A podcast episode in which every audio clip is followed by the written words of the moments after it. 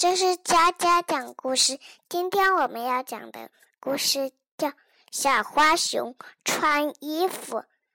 啊，有一天啊，小花熊没有衣服，但是有一件，他的衣服被被被被他另一个同学撕烂了，他他只好再去买了。